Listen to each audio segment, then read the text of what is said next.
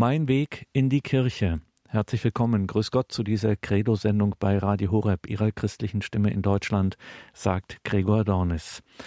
Ostern 2008 wird in der Berliner Hedwigskathedrale Reinhard Butmann getauft. Dr. Reinhard Butmann, Jahrgang 1951, Aufgewachsen und sozialisiert in der damaligen Deutschen Demokratischen Republik von 1976 bis 1990, wissenschaftlicher Mitarbeiter am Institut für Kosmosforschung der Akademie der Wissenschaften der DDR, später nach der Wende Mitarbeiter der Gauk-Behörde, korrekter gesagt des Bundesarchivs, Stasi-Unterlagenarchiv. Im Jahr 2012 erwirbt er sogar noch die Promotion an der Uni Hannover und Reinhard Butmann hat in den letzten Jahren auch von sich reden gemacht als Lyriker. Davon an anderer Stelle noch mehr. Mein Weg in die Kirche, ein einzigartiges Zeugnis, das wir in dieser Sendung hören werden. Reinhard Butmann. Du brauchst Gott weder hier noch dort zu suchen. Er ist nicht ferner als vor der Tür des Herzens. Da steht er und harrt und wartet, wen er bereit findet, der ihm auftut und ihn einlasse. Er kann es weniger erwarten als du, dass du ihm auftust. Worte Meister Eckharts, die ich sehr früh las und die haften blieben. Eine genauere Zustandsbeschreibung konnte es für mich bis zum Entschluss, mich taufen zu lassen, nicht geben. Die letzte, die eigentliche Tür des Herzens durchschritt ich in der Osternacht am 22. März 2008 in der St. Hedwigs Kathedrale in Berlin. Zwei, drei Jahre zuvor, da war mein Außensein, also das vor der Tür stehen, längst unerträglich geworden. Ich wollte unbedingt dazugehören gesalbt in der spirituellen Unterkirche der Kathedrale, getauft oben im Osterlicht von Georg Maximilian Kardinal Stasinski. Das passte gut mit ihm, dachte ich, dem Kardinal. Stammte er doch aus Ost, meine Mutter aus Westpreußen. Monsignore Alfons Klock, der das einjährige Katechumenat führte, sagte auf mein Bedenken hin, wonach ich so spät erst den Weg fand, was ist schon Zeit? Mein Weg des Glaubens aber bleibt, obgleich ich in der Spurenlese einige Hinweise geben kann, doch auch ein wenig im Dunklen. Wie will man denn eine Magie, eine Anziehungskraft rational deuten? Und noch eins, der Weg des Glaubens ist nicht zu Ende. Mit dem Durchschreiten der offenen Tür kam es ja erst zur Entfaltung des Glaubens, kam er, beispielsweise in meiner Lyrik, viel klarer zur Geltung als je zuvor. Seit geraumer Zeit formt sich mir der Begriff Glaube auf eine eigene Weise. Habe ich früher einer Dichotomie von Realität und Glaube das Wort geredet, so sehe ich heute immer deutlicher, dass beides untrennbar zusammengehört. Wir können doch uns und den Kosmos ohne einen Schöpfergott nur dann denken, wenn wir uns Erkenntnisschranken auferlegen. In der Physik sind es die mathematisch gebauten Modelle, die zwar theoretische und Beobachtungsdaten realitätsgetreu abbilden, nie aber an die Existenzfrage heranreichen. Denn woher kamen die mit keinen Zahlen zu fassenden Massen?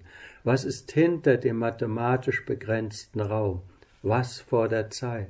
Etwa das Nichts? Desto weiter unsere instrumentellen Messungen vordringen, besser gesagt, umso weiter wir in die Vergangenheit schauen können, umso ohnmächtiger werden wir doch bei dem Versuch, die letzten Fragen, sei es auch nur physikalisch spekulativ, zu beantworten. Es ist ein moderner Aberglaube, diese letzten Fragen nach dem Woher unserer Existenz in Modellsimulationen verschwinden zu lassen. Wir können nicht unseren blinden Fleck auch nicht mit den raffiniertesten Hypothesen und Tricks überlisten. Könnten wir es, würden wir wohl augenblicklich blind sein. Wollen wir eine partielle oder totale Sonnenfinsternis beobachten, müssen wir uns mit optischer Technik schützen. Übrigens ist dieses Gleichnis dem Bild des Mose durchaus ähnlich, der ja von Gott in eine Felsspalte gestellt wurde und nur so Gottes Rücken kurz sehen durfte.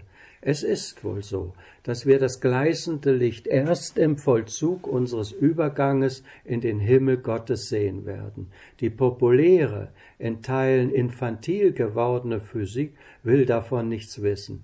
In dieser Hinsicht haben sich die Physiker zeitgeist- und marktorientiert weit von jenen entfernt, denen sie und wir die Grundlagen unserer exakten Wissenschaften verdanken. Allen voran Max Planck, der überzeugt war, dass beide, Religion und Naturwissenschaft, des Glaubens an Gott bedürfen. Für die eine stehe Gott am Anfang, für die andere am Ende allen Denkens. Verwundert war ich lange, wie ein solch berühmter Physiker so etwas sagen konnte. Planck war bekennender Katholik, nicht wenige Physiker sehen ihn dem Range nach noch vor Einstein. Sein Sohn Erwin gehörte zu den Attentätern auf Adolf Hitler 1944. Er wurde von den Nazis ermordet.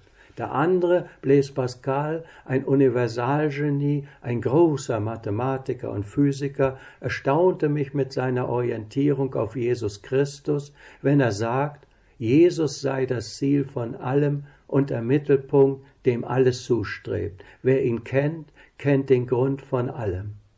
Beide Bekenntnisse also die von Planck und die von Pascal, habe ich für mich miteinander verschmolzen. Denn Religion und Naturwissenschaften sind leer, ja haltlos, wenn sie vom Glauben an Gott getrennt sind.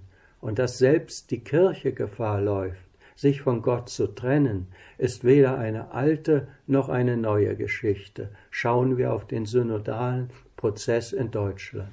Ganz zuletzt aber erst, vielleicht so vor zehn Jahren, gewann das Jesusbild Pascals bei mir eine tiefere Bedeutung.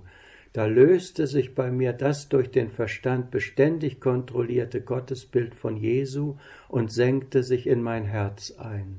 Das Heilsgeheimnis, also das Mysterium, erschließt sich eben nicht mit den Fähigkeiten des Verstandes, natürlich auch nicht die historische Betrachtung seiner kirchengeschichtlichen Mission, nicht das Staunen über seinen Mut und seine lichte Herrschaft.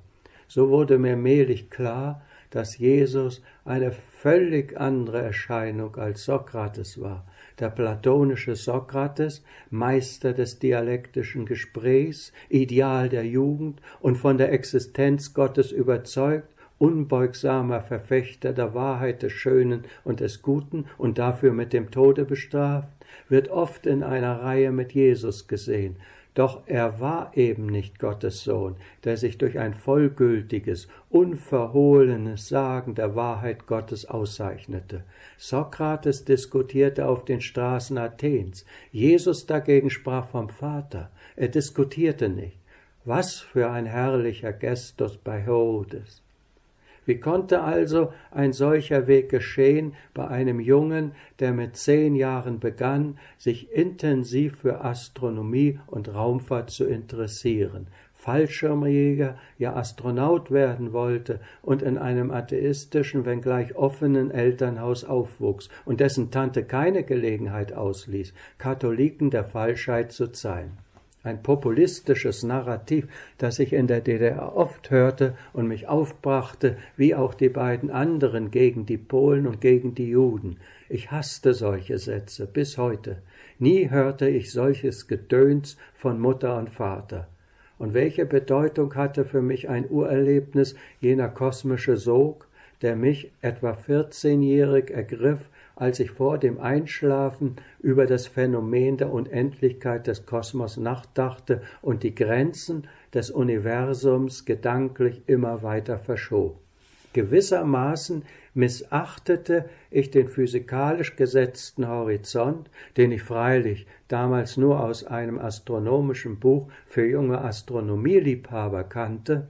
Plötzlich also fand ich mich beim Nachdenken in einem saugenden, Kanal wieder, in dem Sterne wie Schneeflocken immer rascher mich einzusaugen begannen. Mit Gewalt musste ich mich in die Realität zurückreißen, eine Angst, eine Art von Körperlähmung mit Atemnot hielt mich fest, die dazu führte, dass ich es bis heute nicht wage, das damalige Gedankenexperiment zu wiederholen. Ein anderes prägendes Urerlebnis war, ich war 18 und ausgebildeter Klempner, dass mir auf dem Nachhauseweg von der Arbeit in einem überfallartigen Augenblick klar wurde, dass ich eines Tages sterben werde. Eine schauderhafte Angst ergriff mich aus dem scheinbaren Nichts heraus. Anderthalb Jahrzehnte später las ich bei Jean-Paul Sartre, dass man mit solchen Ereignissen zum Existenzialisten wird. Viel, viel später las ich von Menschen, die urplötzlich von der Existenz Gottes erfuhren. Das kann beim Einkaufen passieren, beim Wandern, beim Abwaschen. In meinem Fall sollte Sartre recht bekommen. Kaum ein Tag, an dem ich nicht an den Tod denken musste.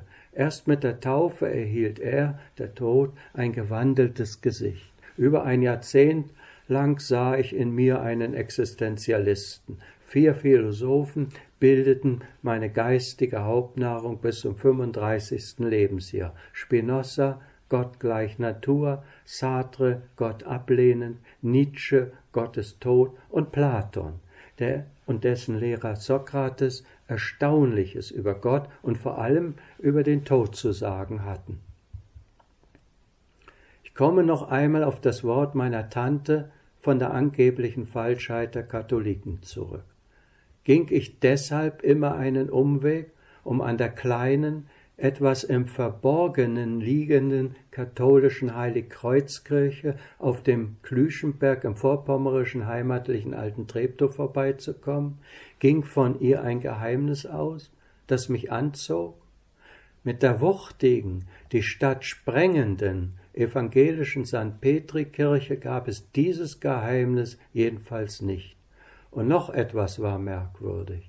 Nie dachte ich über einen Pfarrer, dem ich begegnete, sie waren damals noch erkenntlich gekleidet, ja, in der DDR, böse oder abfällig.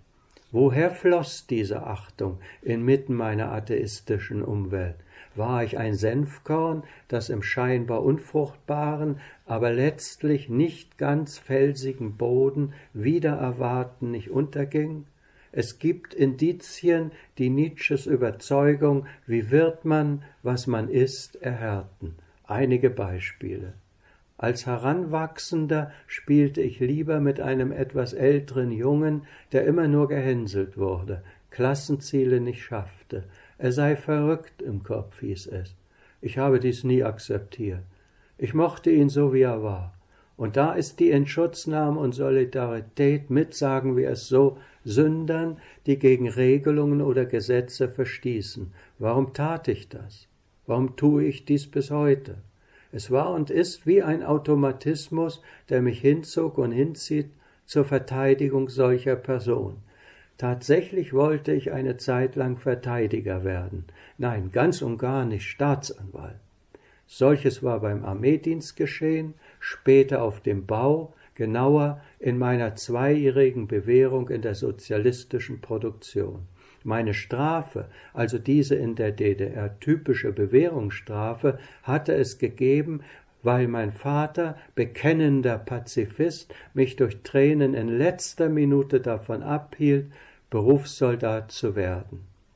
Also folgte nach meinem Widerruf der Verpflichtung eine Tortur Typen in Stiefeln um mich herum im alten Treptower Rathaus wollten, dass ich den Widerruf zurücknehme. Tat ich nicht. Zur Strafe folgte nach dem anderthalbjährigen Grundwehrdienst die Bewährung in der sozialistischen Produktion. Landbaukombinat Neubrandenburg. Das war die Bedingung, dass ich mich überhaupt für ein Studium anmelden durfte. In dieser Bewährungszeit also, die auch der bekannteste Soziologe der DDR, Manfred Lötsch, durchlaufen musste, qualifizierte ich mich zum gesellschaftlichen Verteidiger, um primär einen Arbeitskollegen, der sehr lockere Fäuste hatte, vor Gericht verteidigen zu können. Zwei Monate Haftminderung holte ich heraus, ich freute mich wie ein König für ihn. Später an der Akademie der Wissenschaften der DDR wurde ich von den Kollegen zum gewerkschaftlichen Vertrauensmann gewählt, wohl weil sie ahnten oder wussten, dass ich ihre Interessen verteidigen würde. Und ein anderes Indiz, nie denunzierte ich, aber nicht, weil ich es etwa nicht wollte, sondern weil ich es schlicht nicht konnte. Man petzt nicht, hieß es zu Hause. Ein unhintergehbares Tabu freilich auch heutzutage, in einer Zeit, in der Denunziation nachgerade Aufmunterung und Schutz erfahren.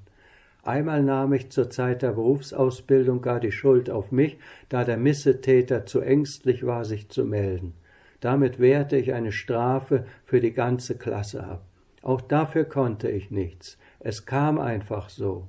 Umgekehrt aber wurde ich des Öfteren denunziert. Mein bester Freund tat es, indem er zur Stasi lief und mich anzeigte, und vor nicht allzu langer Zeit erhielt ich eine Anzeige wegen Hausfriedensbruch, da ich bei einer Gemeindeversammlung der Aufforderung des Versammlungsführers, den Saal zu verlassen, nicht nachkam. Mein Vergehen bestand darin, eine Teilnehmerin lautstark verteidigt zu haben, die übrigens absolut im Recht war und angeschrien wurde.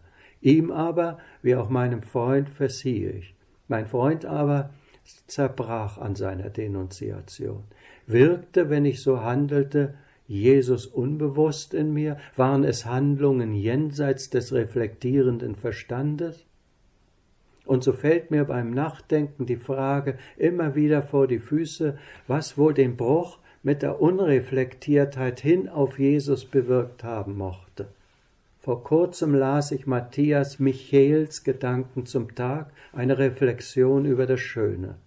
Danach sei Jesus wie ein staunendes Kind durch die Natur gegangen, staunte immer wieder über das Schöne.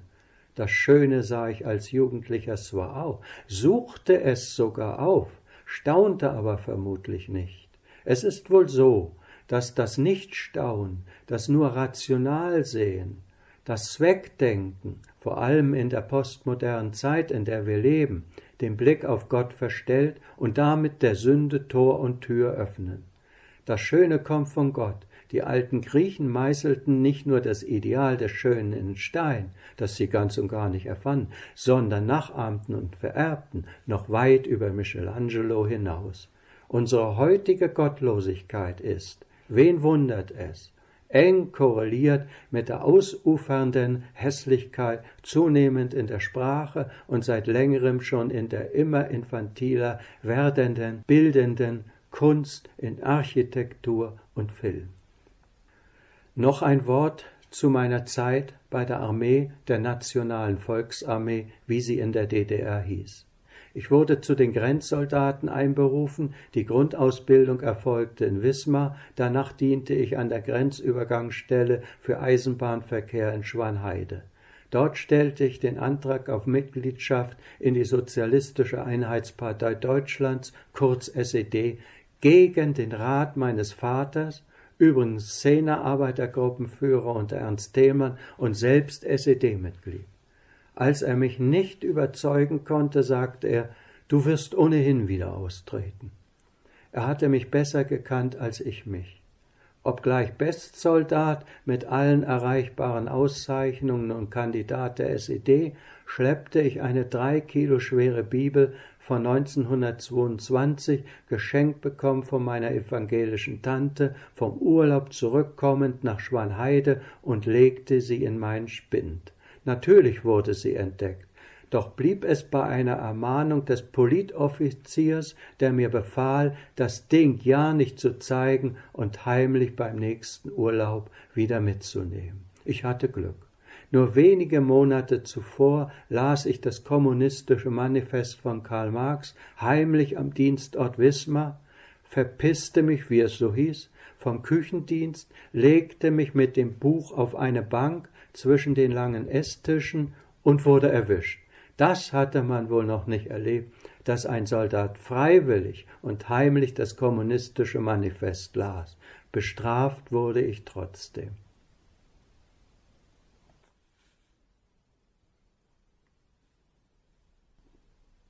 Ja, ich hatte meist Glück. Ich war gerade 17 geworden, da verkündete die Bezirkszeitung der SED Neubrandenburg Freie Erde auf einer einseitig bedruckten Sonderausgabe vom 21. August 1968 unter der Überschrift an alle Bürgerinnen und Bürger der DDR den Einmarsch der Warschauer Paktstaaten in die Tschechoslowakei, die CSSR.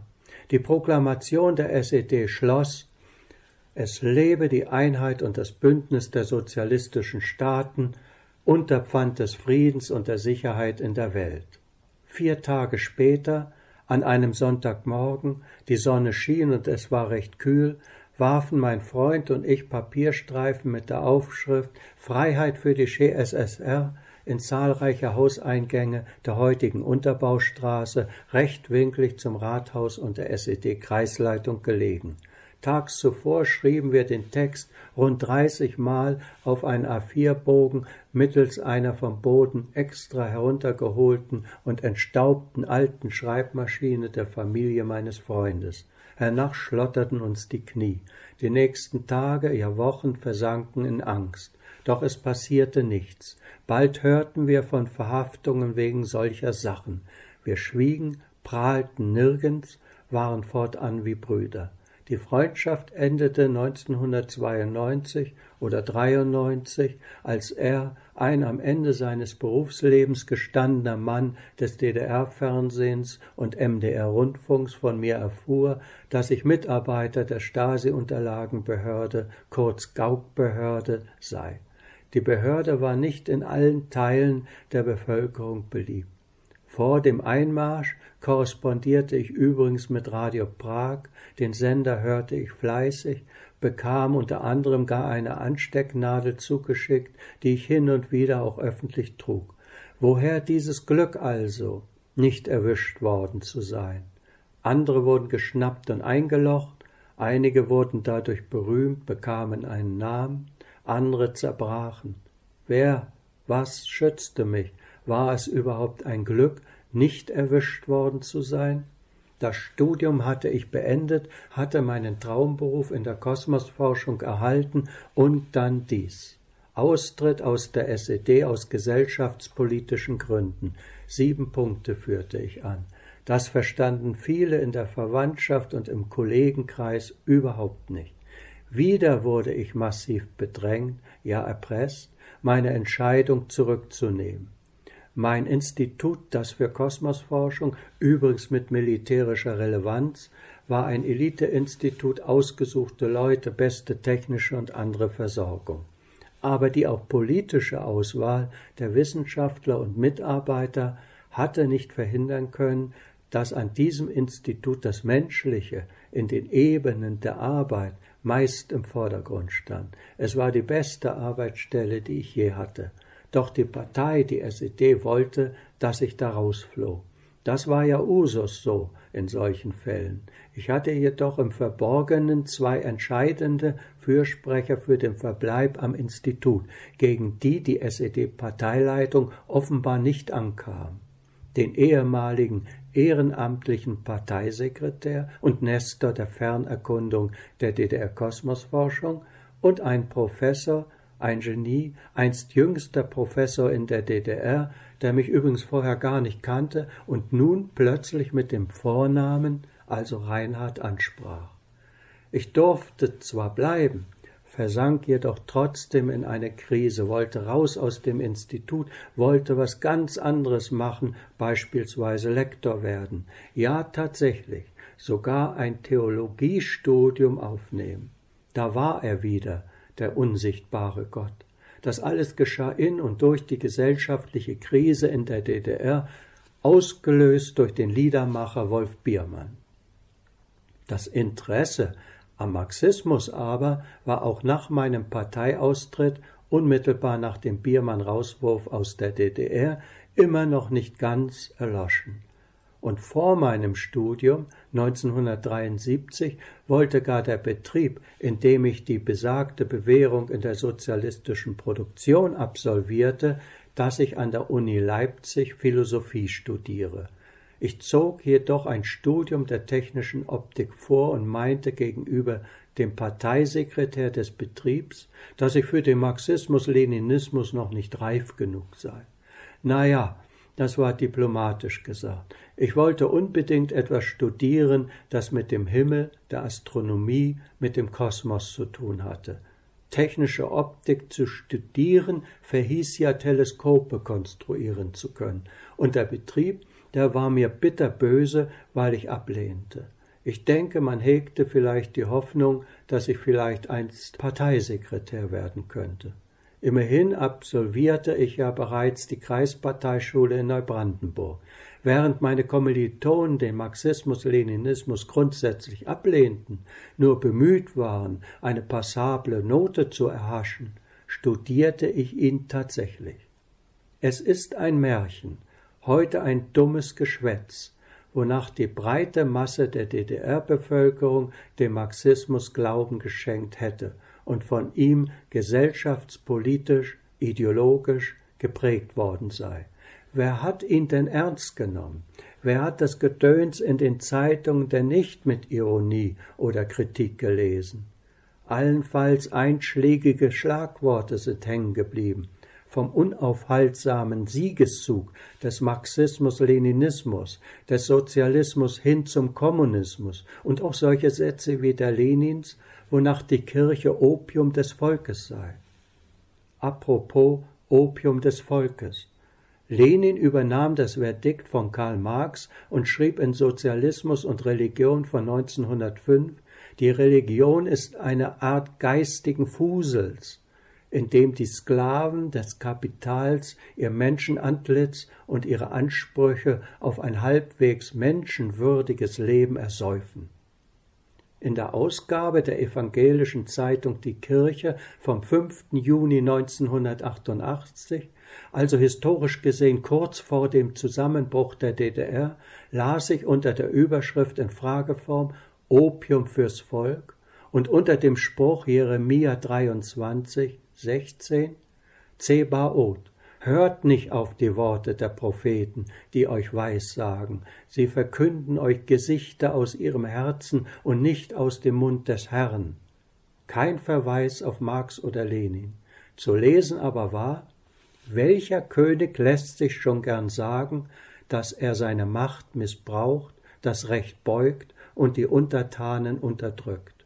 Natürlich, das projizierten die Leser sofort auf Erich Honecker, dachte ich, dem Parteichef der SED und Staatsratsvorsitzenden.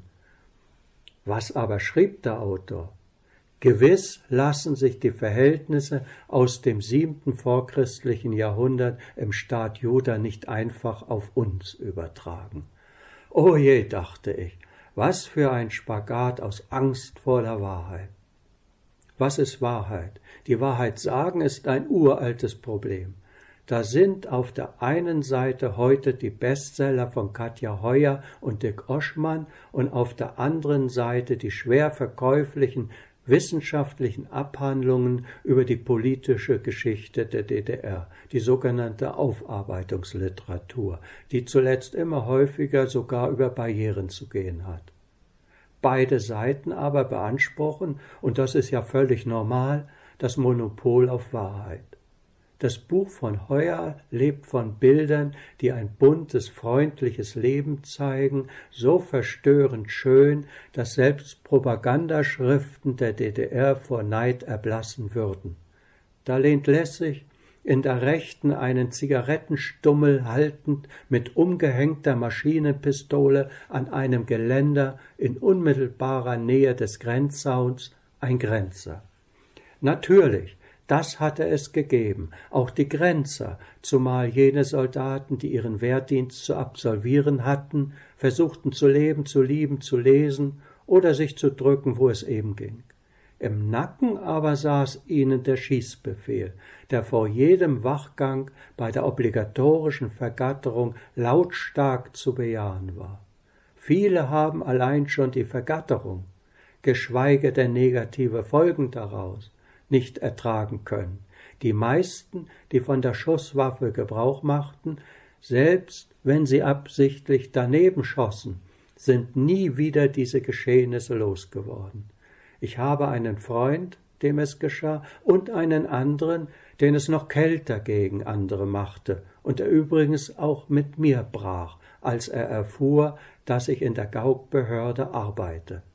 Bei dem besagten Foto im Buch Heuers aber hat man den Eindruck, dass der Grenzer eher nachdenklich zufrieden die letzte Nachtschicht durchdenkt, wenn überhaupt. Symbolisiert ein solches Foto die Wirklichkeit? Die Wahrheit an der Grenze? Einen Toten an der Grenze zeigt die Autorin ja nicht. Warum können solche Bücher Bestseller werden und als Reflex darauf auf der Gegenseite den Hass ausbrechen lassen? Ich kenne einige persönlich, zwei, der eine mit einem großen Namen in der historischen Landschaft, der andere mit einem noch größeren Namen im politischen Raum und zudem ehemaliger Pfarrer, die Gift und Galle spucken, wenn sie so etwas lesen oder hören.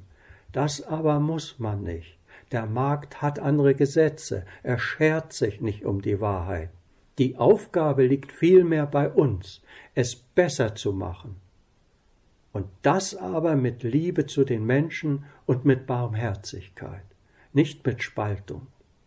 Infolge des SED-Austritts begann ich nachgerade alles Geistige und auch Geistliches aufzusuchen, diverse Weltreligionen, Parapsychologie, den ganzen Luther in einer zehnbändigen Werkauswahl von 1924, nichts, was ich nicht las. Ich abonnierte die Greifswalder Ausgabe der evangelischen Wochenzeitung Die Kirche, die thüringische evangelische Wochenzeitung Glaube und Heimat sowie die monatlich erscheinende Zeitschrift für Katholiken in Kirche und Gesellschaft mit dem Titel Begegnung. Übrigens, der Stasi war es durchaus wert zu erfahren, wer solche Zeitungen las oder gar abonnierte. Als ein Student der Technischen Hochschule Ilmenau Wort und Werk im Januar 1988 abonnierte, setzten sofort komplexe Überprüfungshandlungen ein. Religion verband die SED grundsätzlich mit Rückständigkeit und Unreife. Erst mit dem späten Honecker kam eine gewisse pragmatische, nie aber ehrlich gewollte Toleranz auf. Die katholische Begegnung war eine Zeitschrift, die den Sozialismus bejahte, eine ausgeprägt politische Neigung aufwies und die Einbettung der Kirche in den Friedenskampf, besonders befreiungstheologische Themen, besprach. Erst das Novemberheft von 1989 gab die Besorgnis der DDR-Bischöfe über die Ausreisewelle kund. Und im Dezemberheft wurde die Erklärung der Berliner Bischofskonferenz zur Situation in Staat und Gesellschaft der DDR abgedruckt.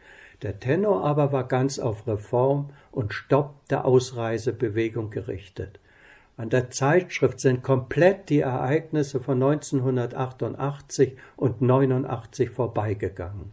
Ein Freund, einst Messdiener im Brandenburgischen, schrieb mir dieser Tage, dass sein Pfarrer jene herunterputzte, die mit der Begegnung ankamen und meinte, Wer im Besitze eines solchen Machwerkes sei, stehe kurz vor der Exkommunion. In der Tat, das Spirituelle, das Mystische musste man mit der Lupe suchen. Marianisches etwa bemerkte ich erst ab 1987. Es war aber eine Zeitschrift, die wenigstens Ereignisse der katholischen Kirche, insbesondere jene mit politischer Ausrichtung, brachte darunter bedeutende wie jene Pilgerreise von 150 Katholiken der DDR nach Rom mit einer Audienz bei Johannes Paul II. Übrigens auch Josef Ratzinger lernte ich hier kennen, freilich kontrovers. Nur einmal aber strich ich mit rotem Stift etwas an, es war ein kleiner, unbeugsamer Beitrag zur Ermordung des polnischen Kaplans Jerzy Popoljoszko durch die polnische Stasi 1984 unter der Überschrift Ein provokatorischer Mord. Essentiell war mir die Suche nach versteckter Kritik gegen den Staat in solchen Zeitungen und Zeitschriften. Wir DDR-Bürger verstanden das zwischen den Zeilen lesen meisterhaft. Wir lernten es ja von Jugend auf an.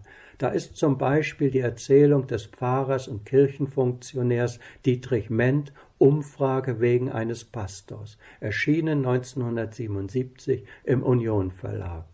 Ein interessant gebautes kleines Erzählwerk mit dem Untertitel Eine Geschichte in Kommentaren und Träumen. Die Erzählung handelt unter anderem von der Pfarrerin Isolde Wehnert, geboren 1926, die sich 1971 das Leben nahm. Das war vor der öffentlichen Selbstverbrennung des Pfarrers Oskar Brüsewitz am 18. August 1976 vor der Zeitzer Michaeliskirche. Insbesondere der Einstieg sprach mich an, da heißt es, ich stehe immer sonntags, so ein Journalist, vor der Kirchentür wie vor einem Fuchsbau. Ist er noch bewohnt oder nicht? Also was treiben die da? Auch ich stand ja oft genug vor einer Kirchentür und überlegte, trete ich jetzt ein oder nicht. Ich werde auf dieses Buch in meinem Podcast am 9. April 2024 noch einmal zurückkommen. Apropos Brüsewitz. Die Zeitung Glaube und Heimat lehnte sich zur Erinnerung nach zehn Jahren an seine Handlung in ihrer Ausgabe vom 31. August 1986 vergleichsweise weit aus dem Fenster der Selbstzensur, wenngleich der Verfasser und Chefredakteur Gottfried Müller Nachfolger von Herbert von Hinzenstern, um einen Spagat nicht herumkam und vom Ringen um eine gerechte Deutung des symbolträchtigen Freitodes sprach. Im Grunde, schrieb Müller, sei er an der Säkularisierung zerbrochen, ohne den Prozess der Entkirchlichung und die ihn auslösenden Fakten voll zu verstehen.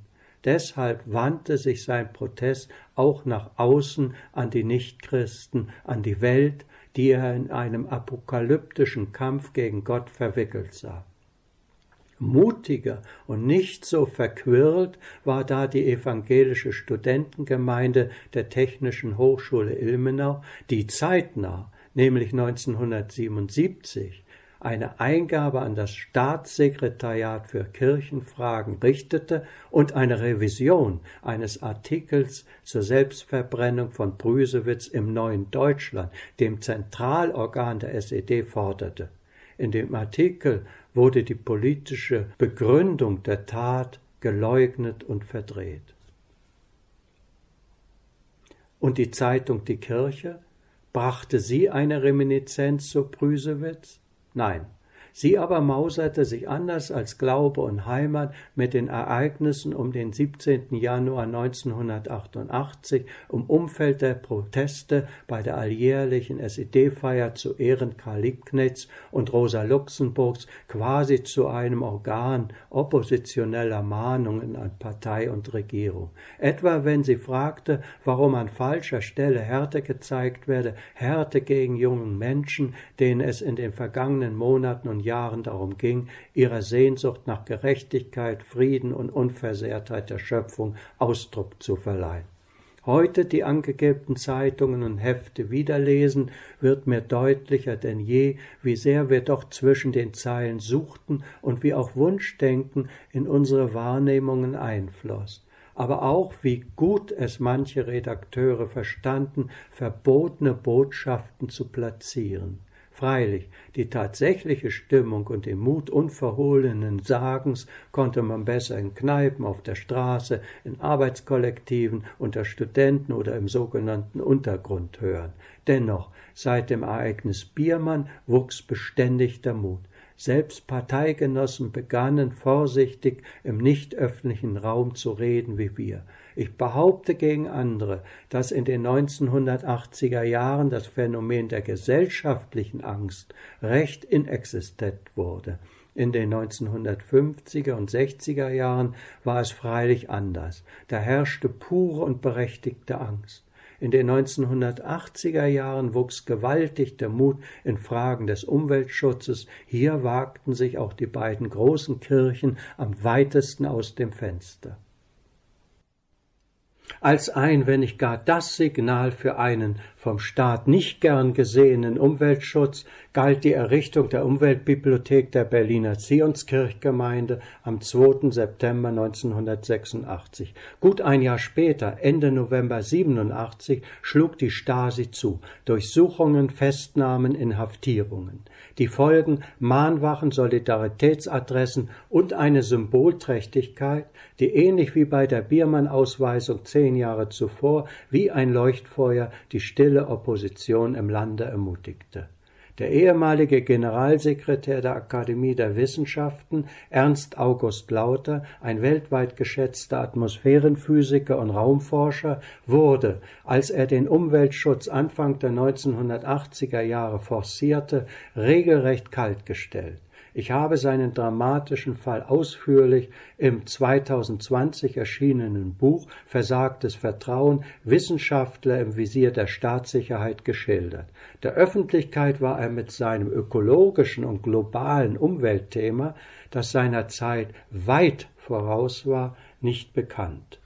Anders der westdeutsche Physiker und Philosoph Karl Friedrich von Weizsäcker. Er besaß im Osten mit seinem Eintreten für die Bewahrung der Schöpfung nahezu Kultstatus. Wiederholt besuchte er die DDR sprach nicht nur in der Hallensischen Akademie Leopoldina, sondern auch auf Veranstaltungen der Kirche. So etwa am 17. September 1986 im brechend vollen großen Saal der Berliner Elisabethgemeinde oder ebenfalls 86 zur Werkstatt der offenen Arbeit in Thüringen, zu der es auch ein irres Punkkonzert mit der Band Schleimkeim gab die Künstlerin und Bürgerrechtlerin Gabriele Stötzer, die mit einigen anderen Frauen 1989 die Erfurter Stasi-Zentrale stürmte, hat jüngst in einem Bildband daran erinnert.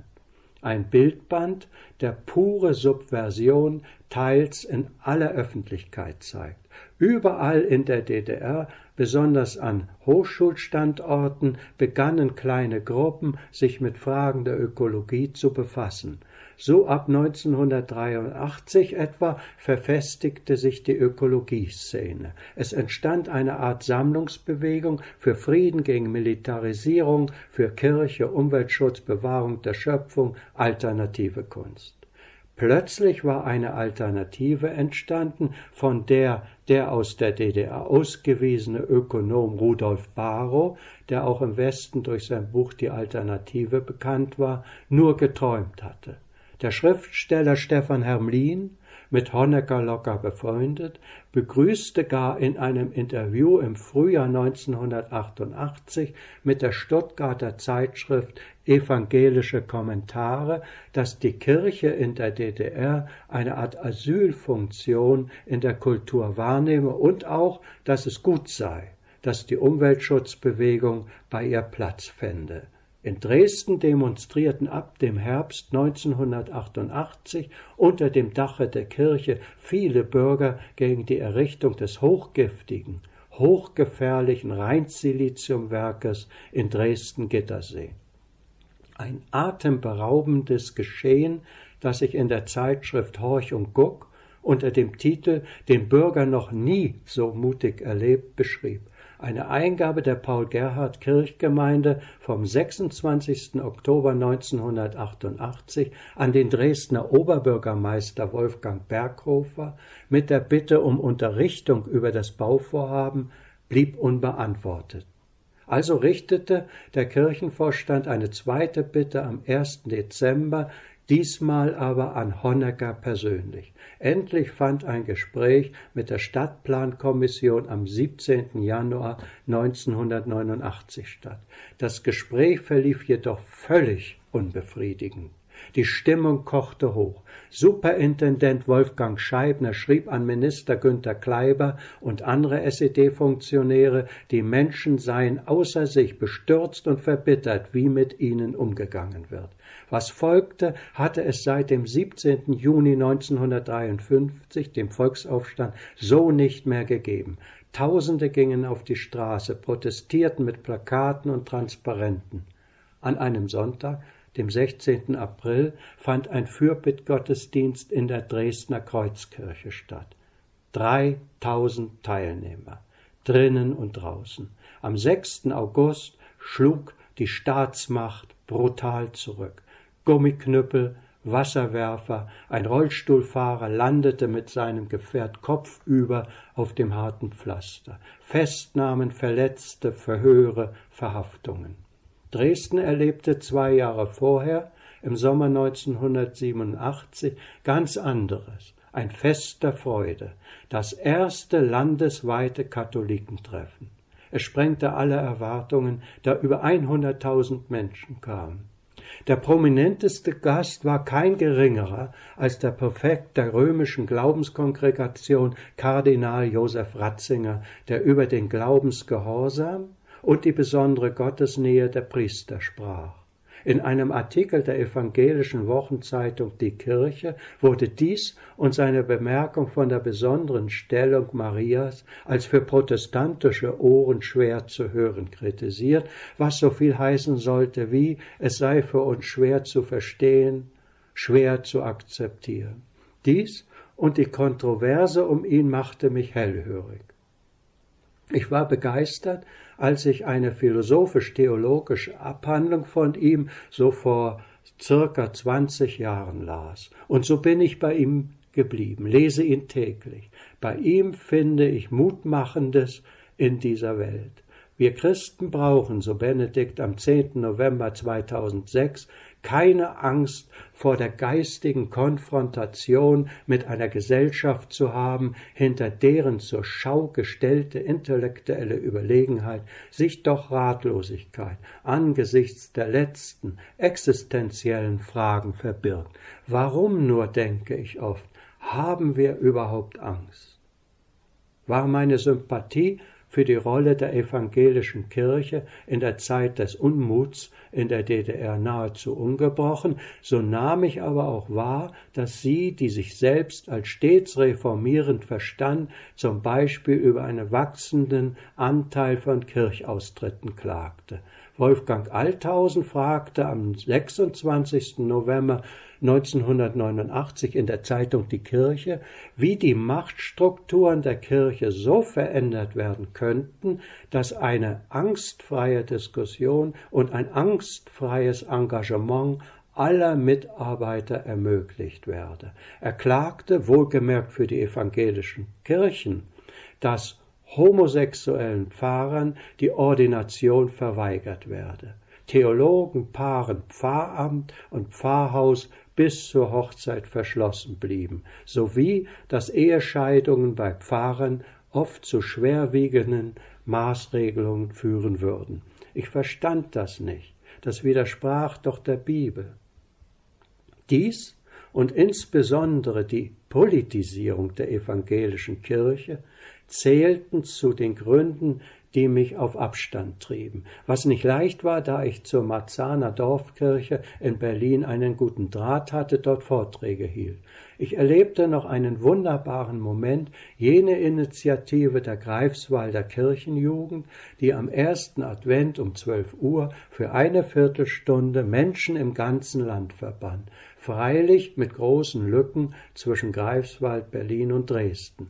Das Motto hieß Erneuerung und Demokratisierung, ein Licht für unser Land. Wir hielten uns während der Aktion an den Händen. Überdies fand ich in der Bürgerrechtsbewegung Demokratie jetzt meine Heimat jene Bewegung, in der vorzugsweise Akademiker und Christen zusammenfanden. Für sie war ich Vertreter für Bildungspolitik am kleinen runden Tisch der Berliner Bezirke Marzahn und Hellersdorf. Danach verlor ich die Kirche aus den Augen. Existenzfragen obsiegten. Um 1993 wollte ich plötzlich in das Judentum. Orthodox sollte es sein, nicht ewig modernisieren. Ich war immer den Juden verbunden, las viel von ihnen, liebte ihre Literatur, insbesondere das Jiddisch. Edith Stein ist meine Philosophenheilige. Mir ist diese Verbindung zu den Juden ein Rätsel, auch wenn es eine entfernte verwandtschaftliche Beziehung mütterlicherseits gegeben haben mag.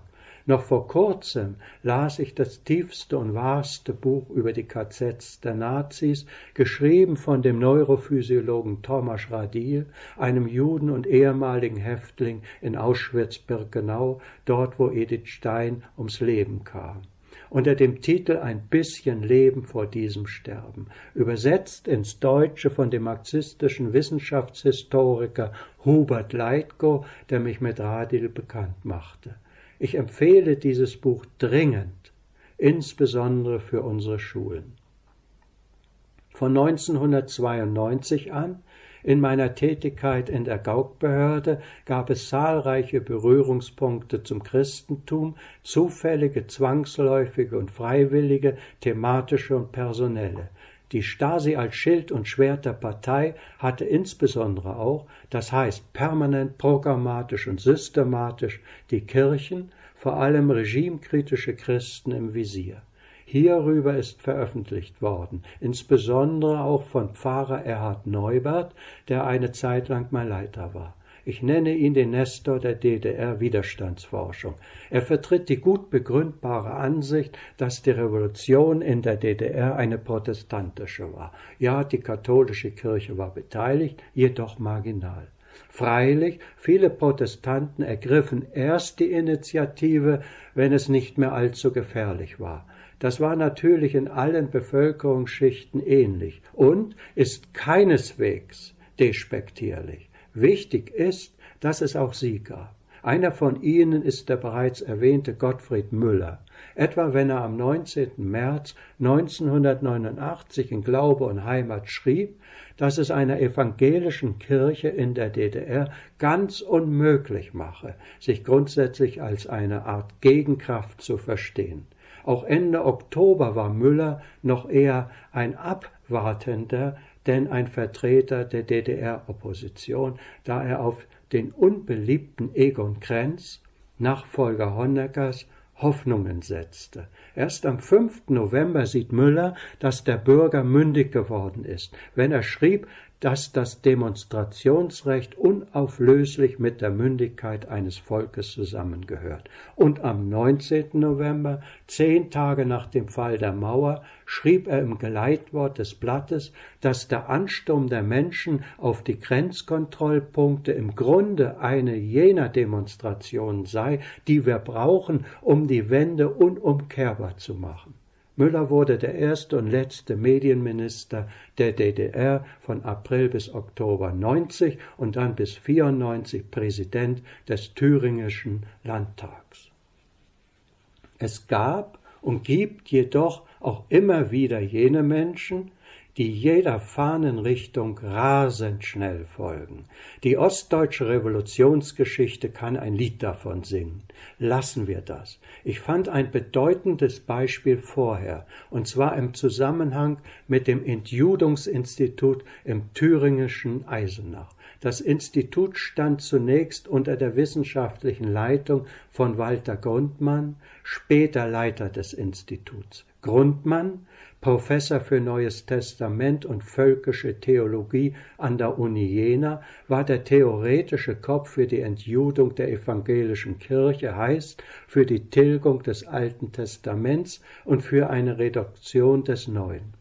Die Kirchenpartei der deutschen Christen hatte es in nur fünf Jahren geschafft, wesentliche Positionen in den meisten Landeskirchen zu besetzen. Die von ihr geführten Landeskirchen gründeten 1938 auf der thüringischen Wartburg den Bund für deutsches Christentum, dem es vor allem um die Entjudung ging. Nach dem Krieg tauchte Grundmann mit Hilfe der Kirche wieder auf, um recht bald in die Öffentlichkeit als Leiter des katechetischen Seminars in Eisenach zurückzukehren. Er war ein überaus böser und effektiver Spitzel für die Stasi. Einer seiner wenigen hauptamtlichen Mitarbeiter war übrigens der bereits erwähnte Herbert von Hinzenstern, der zunächst das Lutherhaus in Eisenach leitete und dann von 1956 bis 1981 Chefredakteur von Glaube und Heimat war. Eine bis heute, soweit ich sehe, nicht aufgearbeitete Personalie. Worüber ich mich sehr ärgere, bei aller berechtigten und notwendigen Aufarbeitung ist, dass wir Katholiken die ganze säkularisierte Wucht des Gegenwindes auszuhalten haben. Unsere herrlichen Seiten aber, auch die des Widerstands, bleiben nur Interessierten kein Geheimnis. Ich glaube, es war Goebbels, der forderte, erst die Juden, dann die Freunde der Juden, gemeint die Katholiken, zu erledigen. Noch vor der Gründung der DDR forderten 1945 die Kommunisten und die Sozialdemokraten in einer gemeinsamen Proklamation eine klare Trennung von Kirche und Schule. Tatsächlich habe ich nie in meiner Schulzeit in Vorpommern von einem Religionsunterricht gehört. Allein in Berlin war die Lage anders als in der Provinz. Dort setzte sich Bischof Konrad Kardinal von Preysing mit der Kirchenpolitik der Machthaber im Osten auseinander. Im Oktober 1945 zog er in einem Hirtenwort den Vergleich mit dem NS-Staat, wenn er sagte, Ihr seid in dem Schulkampf gegen das nationalsozialistische Regime treu zusammengestanden und ihr wisst, wie die Schlagworte zu werten sind, mit denen der Ausschluss des Glaubens aus dem Unterricht und die Aufhebung der Elternrechte in Bezug auf die religiöse Erziehung begründet werden. 1949 schrieb er in seiner Eingabe an Otto Nuschke, Vorsitzender der DDR-CDU und stellvertretender Ministerpräsident, dass das gesamte Schul- und Erziehungswesen in der Ostzone religionslos säkularisiert sei und völlig vom Geist der materialistischen Welt- und Lebensanschauung beherrscht werde. Da keine Antwort kam, erneuerte er die Eingabe ein halbes Jahr später 1950. Liest man die Vita von Preising, der noch in dem Jahr starb und 19 Jahre später seine letzte Ruhestätte in der St. Hedwigskathedrale fand, können wir stolz auf seinen Mut, sowohl im NS-Staat als auch in der frühen DDR sein.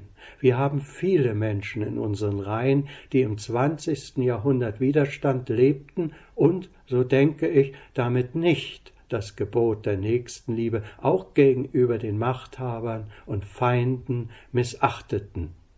Doch zurück zu meiner Taufe. Drei Ereignisse zerschlugen mit Gewalt die Mauern des Högerns.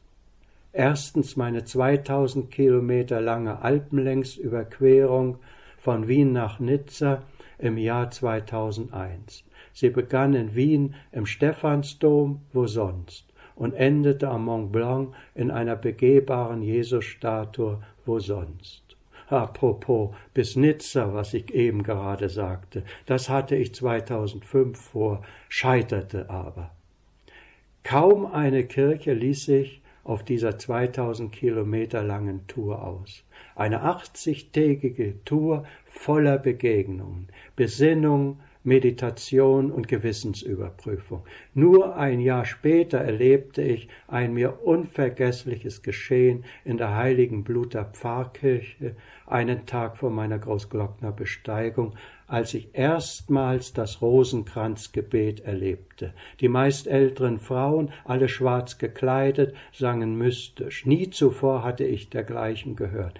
Dennoch blieb eine technisch bedingte Zögerlichkeit, die der Tod Johannes Pauls 2005 mit einem Schlage aufhob. Unmittelbar bei der Nachricht seines Todes, mitten in einer Bautätigkeit, erlitt ich einen Bandscheibenvorfall mit anschließender Entzündung des Rückenmarks durch reaktive Borreliose. Zwei schlimme Jahre folgten. In dieser Zeit fiel ein Besuch der katholischen Kirche in Zameden im Engadin. Hier hatte ich ein spirituelles Erlebnis. Da ich in Berlin arbeitete, machte ich mich auf zur St. Hedwigs Kathedrale. Den Rest kennen Sie. 2012 folgte meine Frau Anke dem Ruf ihres Herzens, unvergesslich ihre Taufe durch Rainer Maria Kardinal Wölki zu Ostern, während sie den Weg eines täglichen Studiums der Bibel und der Heiligen lebt, interessiert mich neben dem Mystischen unseres Glaubens das politische Moment, gipfelnd in der Frage, wie wir in einer Welt der politisch-ideologischen Versuchungen und Lügen, der Wölfe und des Teufels wahrhaft katholisch leben können. In der Diaspora Thüringen ist es nicht einfach.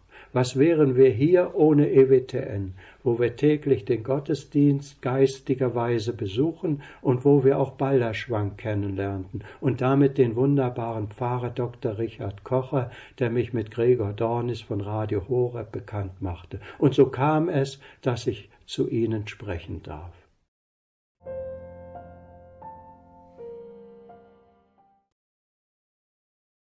In dieser Credo-Sendung bei Radio Horeb Leben mit Gott hörten Sie Dr. Reinhard Butmann mit seinem persönlichen Zeugnis seines Weges in die Kirche.